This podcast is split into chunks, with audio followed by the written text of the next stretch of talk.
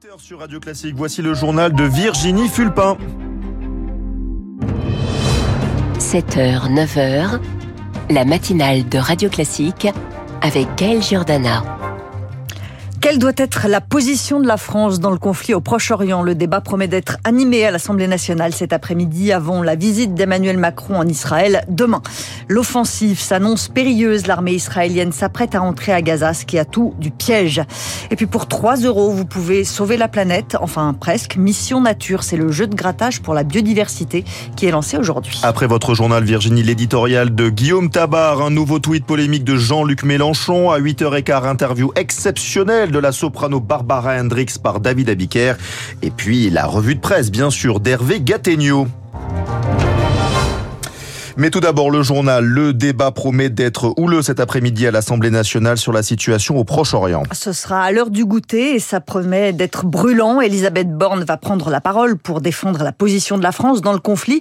Une position qui ne convient pas à tout le monde. À gauche, certains reprochent au gouvernement d'avoir abandonné la ligne historique de neutralité de la France en prenant fait et cause pour Israël. Lauriane Tout le monde. C'est un en même temps diplomatique périlleux. Cet après-midi, la première ministre va réaffirmer qu'Israël a le droit de se défendre, mais cela doit se faire impérativement dans le respect du droit international. Le cabinet d'Elisabeth Borne précise qu'elle devrait aussi évoquer le travail de la France pour libérer les otages et pour instaurer un accès humanitaire à Gaza. Il faut rappeler notre position historique, la solution à deux États, abonde un député modem qui reconnaît qu'après l'horreur absolue, l'attaque du Hamas contre les civils israéliens, l'émotion a pris le dessus, mais en diplomatie, on doit rester froid, dit-il. Dans la majorité, le traumatisme est encore vif. Des voix s'élèvent pour assumer un soutien plus fort, inconditionnel à Israël. Il y a des moments, il faut décider, affirme une députée centriste. L'opération terrestre d'Israël est légitime, dit-elle, avant de prévenir. Proclamer un cessez-le-feu tout de suite, ce serait la victoire du Hamas. Le débat à l'Assemblée cet après-midi et demain, la visite d'Emmanuel Macron en Israël.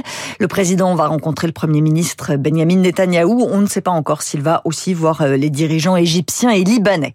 Une petite avancée humanitaire. Joe Biden, le président des États-Unis, et Benjamin Netanyahou se sont entendus pour qu'un flux continu d'aide humanitaire soit déployé vers Gaza. Pour l'instant, c'est plutôt au compte-gouttes. 17 camions hier, 20 samedi. Ça ne suffit pas pour les ONG. Jean-François Corti est le directeur des opérations de Médecins du Monde. Il réclame un corridor protégé et des périodes d'arrêt des combats pour venir en aide aux civils. Les bombardements restent une réalité dans le nord et dans le sud de la bande de Gaza. Ils sont une contrainte au développement de cette aide qui ne se développera pas s'il n'y a pas l'assurance de cesser le feu. Euh, il y a euh, un côté obscène à jouer de cette aide alors même qu'elle est prépositionnée en Égypte. Des centaines de camions prêts à rentrer avec de l'eau, de la nourriture, des médicaments, du fioul. C'est au minimum 100 à 150 camions quotidiens qui doivent rentrer Habituellement, c'est 400 à 600 camions qui rentrent, donc on voit bien qu'on est largement au-dessous des standards de besoins. Il faut rappeler qu'il reste des centaines de milliers de personnes au nord. Pour être adaptée à la réalité des besoins, elle doit couvrir absolument l'ensemble du territoire de Gaza.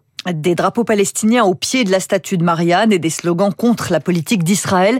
Plusieurs milliers de manifestants se sont retrouvés place de la République hier à Paris. Ils ont réclamé un cessez-le-feu qui n'aura pas lieu, en tout cas pas maintenant. Israël prépare son offensive terrestre. On annonce, on l'annonce imminente depuis des jours, mais il y a de bonnes raisons à cette prudence. Gaza, c'est le piège absolu pour Tsahal, Eric Koch. La bande de Gaza, ce sont des petites routes, des ruelles où s'entassent 2 millions d'habitants, parfois dans des constructions anarchiques, une souricière explique la géopolitologue Héloïse Fayet. Le combat urbain est quelque chose de très complexe, très défavorable à l'attaquant. C'est aussi un terrain que le Hamas connaît parfaitement avec des réseaux de tunnels, des immeubles qui pourraient être potentiellement piégés. Chaque carrefour, chaque immeuble sera chèrement défendu et une incursion israélienne déclenchera à coup sûr une réponse de l'ensemble des forces hostiles présentes à Gaza. On voit mal certains groupes de résistance rester passifs face à l'assaut israélien. Ça, c'est quelque chose aussi que les Israéliens craignent. Le Hamas l'a démontré avec l'offensive du 7 octobre. L'organisation est bien plus qu'une simple milice. Elle s'est professionnalisée et dispose de matériel sophistiqué, explique l'expert militaire Père de Young. Le Hamas d'aujourd'hui n'est pas le Hamas d'il y a dix ans. L'Iran, dans sa stratégie globale d'influence, a financé massivement le Hamas. Et une grande partie des financements, évidemment, a été dérivée pour faire des tunnels, pour s'acheter de l'armement, du matériel, etc. Tsahal dispose d'un demi-million de soldats suréquipés, entraînés. Le Hamas, quelques 20 000 miliciens, mais tous deux le savent savent, les Palestiniens possèdent un avantage certain, celui d'un terrain, véritable piège mortel. Ah, il y a le piège de Gaza et il y a le risque d'un conflit qui s'étende. Les États-Unis mettent en garde l'Iran. Ils n'hésiteront pas à agir en cas d'attaque contre leurs intérêts.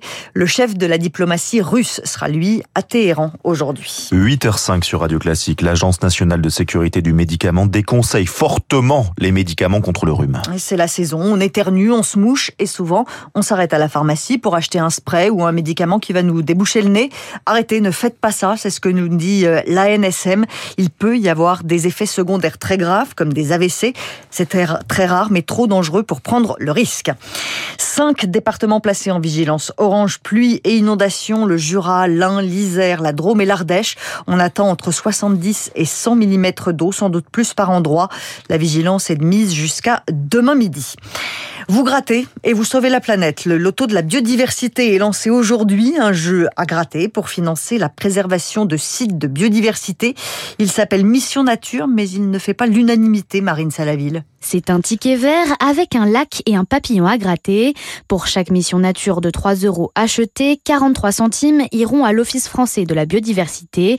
Jean-Marc Zoulesi, député des Bouches-du-Rhône et président de la commission du développement durable. L'objectif, c'est de lever jusqu'à 10 millions d'euros, donc financer 20 projets en lien avec la protection de la biodiversité. Au-delà du financement, il y a une volonté de sensibilisation, mais aussi de montrer que la préservation de l'environnement n'est pas réservée à une élite. L'objectif, c'est de pouvoir démocratiser, populariser euh, la protection de la biodiversité, que les citoyens puissent être acteurs de la démarche seulement pour 3 euh, euros. Mais c'est justement ce financement par les Français qui dérange Véronique Caraco-Giordano, secrétaire générale du syndicat national de l'environnement. C'est un désengagement de l'État qui demande aux citoyens de jouer le rôle d'un service public. Si ce loto ne fonctionne pas, que va-t-il devenir de ces projets indispensables à la préservation de la biodiversité? Sans compter, regrette l'agente de l'OFB, que les fonds seront directement reversés aux associations en charge des projets, sans aucun contrôle de l'Office de la biodiversité. Le ticket est donc à 3 euros pour espérer empocher le jackpot de 30 000 euros. Et puis Gaël Monfils retrouve la joie et la victoire sur un cours de tennis. À 37 ans, il vient de remporter le 12e titre de sa carrière à Stockholm. Il a dominé euh, en finale le russe Pavel Potov au bout d'un marathon en trois manches. Bravo à Gaël Monfils. On se retrouve demain à 6h, Virginie Pour les leftos. Pour les leftos, bon réveil à tous. Dans un instant, l'éditorial de Guillaume Tabar. Il est 8h08 sur Radio Classique.